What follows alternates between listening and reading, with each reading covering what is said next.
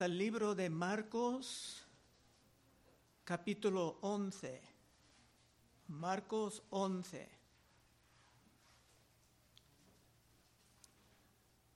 Vamos a presentar una exhortación a los padres hoy día en la forma de una pregunta.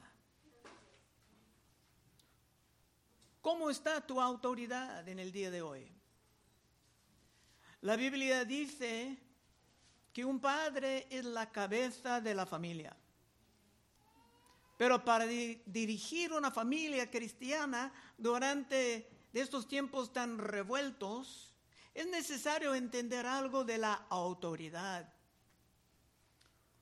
Hubo un oficial romano en el Nuevo Testamento que tenía un gran entendimiento de esto.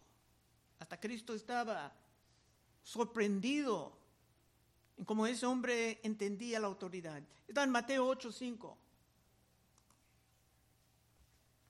Entonces Jesús, en entrando en Jesús, perdón, en Capernaum, vino él un centurión. Un centurión era un oficial bajo 100 soldados romanos, rogándole diciendo, Señor, mi criado está postrado en casa, paralítico y gravemente atormentado. Y Jesús le dijo, yo iré y le sanaré. Respondió el centurión y dijo, Señor, no soy digno de que entres bajo mi techo. Solamente di la palabra y mi criado sanará, porque también yo soy hombre bajo autoridad. Ahí está, porque también yo soy hombre bajo autoridad. Y tengo bajo mis órdenes soldados y digo a este ve y va y al otro ven y viene. Y a mi siervo, haz esto y lo hace. Al oír Jesús, se maravilló y dijo a los que le seguían, de cierto os digo que ni aún en Israel he hallado tanta fe. El oficial romano tenía gran autoridad porque estaba bajo la autoridad y mientras estaba sujetado a la autoridad del imperio romano, se pudo dar órdenes y sus órdenes serían respetadas. De manera semejante, mientras tu hermano está sujetado al reino de Cristo, también tú serás lleno de autoridad divina. Y con esto podemos empezar este capítulo breve. Versículo 1. Cuando se acercaban a Jesús junto a Betfagé y a Betania, frente al monte de los olivos, Jesús envió dos de sus discípulos y les dijo, id a la aldea que está enfrente de vosotros, y luego que entréis en ella hallaréis un pollino, un burrito pequeño, atado, en el cual ningún hombre ha montado. Desatadlo y traedlo. Y si alguien os dijere, ¿por qué hacéis esto? Decir que el Señor lo necesita y que luego lo devolverá. Veremos en este capítulo que Cristo siempre andaba con autoridad. De hecho, su autoridad era, es infinita. Consiguiendo este pollino, realmente ni estaba pidiendo permiso sino que simplemente tenía que usar el animal. Cuatro, fueron y hallaron el pollino atado fuerte a la puerta en el rocado del camino y lo desataron. Y unos de los que estaban ahí les dijeron, ¿qué hacéis desatando el pollino? Ellos entonces le dijeron como Jesús había mandado y lo, los dejaron. Y trajeron el pollino a Jesús y echaron sobre él sus mantos y se sentó sobre él. No estaban robando ese burrito. Cristo simplemente lo tomaba como prestado. Pero mientras Cristo estaba llevando a cabo el gran plan de Dios para la redención de muchos, ni se pedía perdón. Ocho. También muchos tendían sus mantos por el camino y otros cortaban ramas de árboles y, de, y las tendían por el camino. Y los que iban delante y los que venían detrás daban voces diciendo, Hosanna, bendito el que viene en el nombre del Señor, bendito el reino de nuestro Padre David, que viene. Hosanna en las alturas. Por la primera vista, esto parece una buena recepción del gran Mesías, el hijo de David, prometido en los profetas. Y Cristo era muy popular por el momento. Cristo acaba de levantar a Lázaro de los muertos. Estaba conocido como uno capaz de sanar las enfermedades o de multiplicar la comida por muchos y hasta de controlar los tormentos en el mar. Pero esa gran muchedumbre tenía un concepto muy equivocado de qué sería el reino de Dios que Cristo iba a levantar. Si esperaban una conquista sobre sus enemigos romanos, que les tenían controlados, se esperaban una gran prosperidad económica como en los tiempos de Salomón. Realmente casi nadie tenía el menor interés en el abandono de sus pecados. Y por esto en poco tiempo ese gran grupo de visitantes en Israel iban a, gritar, fuera, crucifícale, danos a Barrabás. 11. Y entró Jesús en Jerusalén y en el templo, y habiendo mirado alrededor todas las cosas, ya como anochecía, se fue a Betania con los doce. Cristo observaba todo, hasta en el templo. Mucho era malo. Malísimo. Pero siendo tarde, no iba a comentar sobre nada en aquel momento. Tenía que descansar porque en la mañana el gran conflicto iba a empezar. 12. Al día siguiente, cuando salieron de Betanía, tuvo hambre. Cristo evidentemente se levantaba antes de todos para orar y para prepararse. Y aunque jamás caía en el pecado, Jesús sí tenía las debilidades de un ser humano se pudo estar cansado o tenía hambre. 13. Y viendo de lejos una higuera que tenía hojas, fue a ver si tal vez hallaba en ella algo. Pero cuando llegó a ella, nada halló, sino hojas. Pues no era tiempo de higos.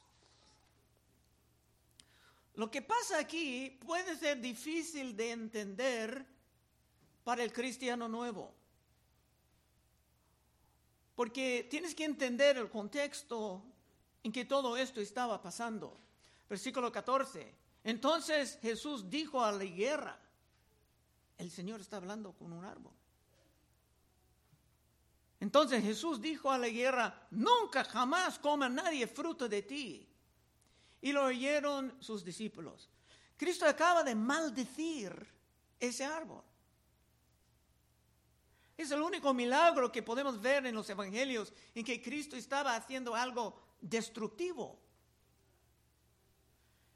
Pero el árbol, con sus hojas, daba la impresión de que era saludable, vivo.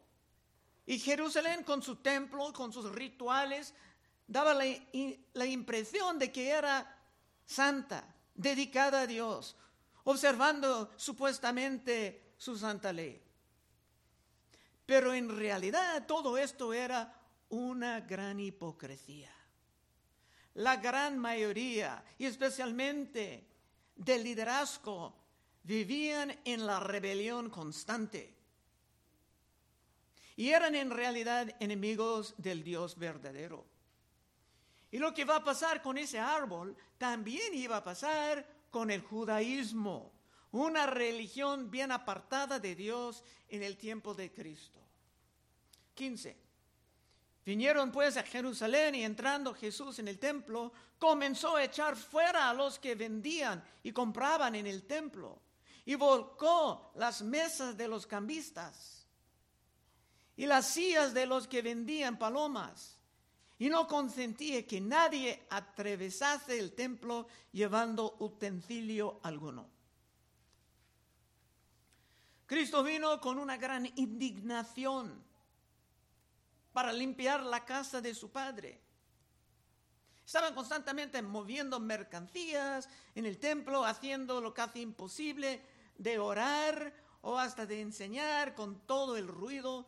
Los líderes corruptos estaban ganando una fortuna, cobrando mucho a los pobres que vinieron de lejos para adquirir animales aprobados por sus sacrificios. Y por supuesto, no se pudiera pagar con cualquier moneda, sino que tenía que cambiar su dinero primero a una moneda santa que el templo pudo recibir y el liderazgo también sacaba mucha ganancia por esto. Por esto había mesas de cambistas. Y nadie intentaba resistir esa gran demostración de limpieza, porque era evidente a todos que Cristo vino con gran autoridad. Hay más detalles en otros evangelios. En Juan 2.15, hablando de Cristo, dice, y haciendo un azote de cuerdas. Muchos tienen dificultad imaginando a Cristo con un azote. Echó fuera del templo a todos y a las ovejas y los bueyes y esparció las monedas de los cambistas y volcó las mesas y dijo a los que vendían palomas, quitad de aquí esto y no hagáis de la casa de mi padre casa de mercado. En un libro dice casa de mercado, en otro dice cueva de ladrones. Según Cristo, nada de esto estaba autorizada. Según Cristo, todo esto era una corrupción completamente intolerable. Y por el momento nadie le resistía. 17. Y les enseñaba diciendo, ¿no está escrito mi casa será llamada casa de oración para todas las naciones, mas vosotros la habéis hecho cueva de ladrones? Y hay iglesias así hoy día. Pero esto no era exactamente lo que ellos esperaban de su Mesías. Se esperaban un Salvador que iba a atacar a los romanos, que estaban sacando tantos impuestos de ellos. Pero ese Salvador vino atacando a sus corrupciones y a sus pecados. Y el mismo puede pasar ahora, en el día de hoy. Muchos hoy quieren un Salvador que puede multiplicar la comida. Y no preocupes, vamos a multiplicar la, comida atrás con diferentes moles. Pero muchos quieren la sanidad que, que todos quieren. Pero cuando se empieza a atacar a la corrupción en nuestras vidas, de repente estamos un poco incómodos. 18. Y lo oyeron los escribas y los principales sacerdotes y buscaban cómo matarle, porque le tenían miedo, por cuanto todo el pueblo está admirando su doctrina. El pueblo en el fondo sabía que Cristo tenía razón, y esto era intolerable para el liderazgo religioso. Estos líderes tenían una autoridad formal sobre el reino de Dios, pero no tenían ninguna autoridad espiritual, porque vivían como los enemigos de Dios. 19. Pero al llegar la noche, Jesús salió de la ciudad y pasando por la mañana, vieron que la higuera se había secado desde las raíces. Entonces Pedro, acordándose, le dijo, maestro, mira, la higuera que maldijiste se ha secado. Esto era simbólico. El templo, Jerusalén, el judaísmo corrupto, estaba en esta semana tan famosa, estaba cayendo bajo la maldición de Dios. En el libro de Lucas hay otro dibujo de lo que estaba pasando. En Lucas 13, 6, también una parábola de guerra. Dijo también esta parábola. Tenía un hombre una higuera plantada en su viña y vino a buscar fruto en ella y no lo halló. Y dijo al viñador, y aquí hace tres años que vengo a buscar fruto en esta higuera y no la hallo, córtala para que inutilice también la tierra. Él entonces respondiendo le dijo, Señor, déjala todavía este año, hasta que yo cabe alrededor de ella y la abone. Y si diere fruto, bien, y si no, córtala, la cortarás después.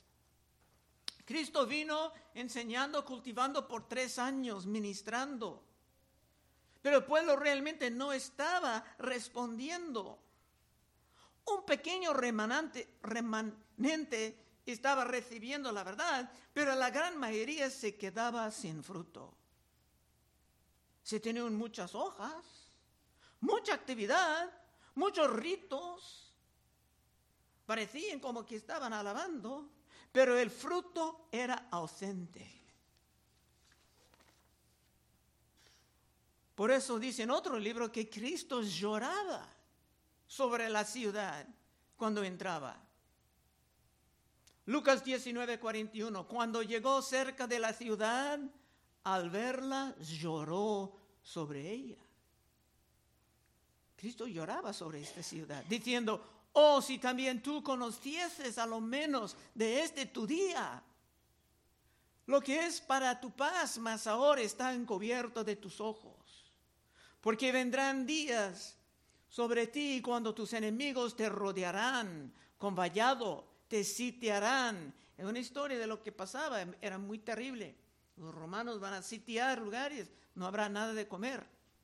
Cuando tus enemigos te rodeaban con vallado y te sitiarán por todas partes, te estrecharán y te derribarán a tierra y a tus hijos dentro de ti y no dejarán en ti piedra sobre piedra, por cuanto no conociste el tiempo de tu visitación. Cuando tenemos la oportunidad de acercarnos a Cristo, es una oportunidad muy preciosa. En fin, la guerra representaba a Israel, la fructífera, y ahora la guerra se quedaba maldecida. 21. Entonces Pedro, acordándose, le dijo, Maestro, mira la guerra que maldijiste, se ha secado. Respondiendo Jesús le dijo, tened fe en Dios. En poco tiempo Cristo no iba a estar con ellos físicamente. Cristo estaba entrando en la última semana antes de su muerte. Y por lo tanto los apóstoles tenían que realmente aprender a vivir por fe y no por vista. Y estar muy serio con sus oraciones si iban a continuar con autoridad. Y tengo que preguntar a ti, hermano, ¿cómo está tu autoridad en el día de hoy? 23. Porque de cierto os digo que cualquiera que dijere a este monte, quítate y échate en el mar, y no dudare en su corazón, sino creyere que será hecho lo que dice, lo que diga le será hecho. Serviendo a Dios en la iglesia o en el hogar, como cabeza de la familia, tienes que vivir en fe y en la oración para caminar en la autoridad que Cristo te ha dado. 24. Por tanto os digo que todo lo que pidieres orando, creed que lo recibiréis y os vendrá. Claro, desafortunadamente hay muchos en la televisión o en el internet que van a sacar ese texto de su contexto para robar como los fariseos estaban robando a los hermanos, diciendo, ven a Cristo y vas a tener todo lo económico, hasta tu moneda cripto se va a subir. Pero la promesa viene en el contexto del servicio fiel al Señor Santiago puso unas restricciones sobre la promesa porque obviamente los abusos estaban empezando en su tiempo. Santiago 4.2. Codiáis y no tenéis. Matéis y ardéis de envidia y no podéis alcanzar. Combatís y lucháis, pero no tenéis lo que deseáis porque no pedís. Pedís y no recibéis no recibís porque pedís mal para gastar en vuestros deleites. Cuando caminas fielmente con Cristo, tendrás autoridad aún en tus oraciones. 25. Y cuando estéis orando, perdonad si tenéis algo contra alguno para que también vuestro Padre que está en los cielos os perdone a vosotros vuestras oraciones. Viniendo a Dios en oración, mientras tienes grandes resentimientos, amarguras con un hermano, con una hermana, esto es una contradicción. Tenemos que eliminar, cuesta lo que cuesta, eliminar toda forma de amargura. Dice en Efesios 4:31, Quítense de vosotros toda amargura, enojo, ira, gritería, maledicencia y toda malicia. Antes sed benignos unos con otros, misericordiosos, perdonándoos unos a otros como Dios también os perdonó a vosotros en Cristo. Si insistes en guardar tus amarguras, tu autoridad será cada vez menos y tus oraciones serán cada vez menos eficaces. 26. Porque si vosotros no perdonáis, tampoco vuestro Padre que está en los cielos os perdonará vuestras ofensas. Esta es una promesa bastante espantosa, que dice que te puedes dañar mucho tu relación con el Padre por tu falta de perdón. Y si esto es tu caso, entonces quiero orar para ti al fin del servicio.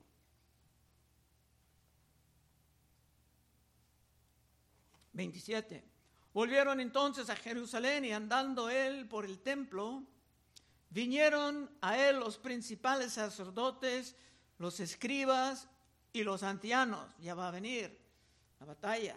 Cristo andaba enseñando como que era el dueño del lugar, porque en realidad Cristo era el dueño del lugar, como que Cristo es el dueño de este lugar. Cristo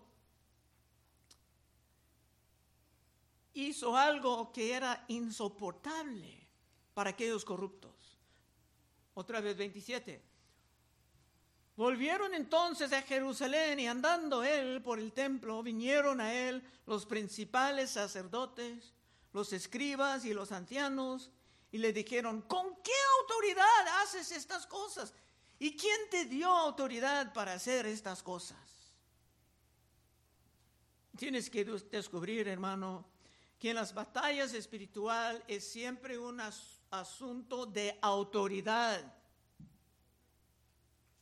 Esos religiosos deseaban escuchar a Cristo decir que su autoridad vino de Dios. Y entonces iban a acusarle de la blasfemia.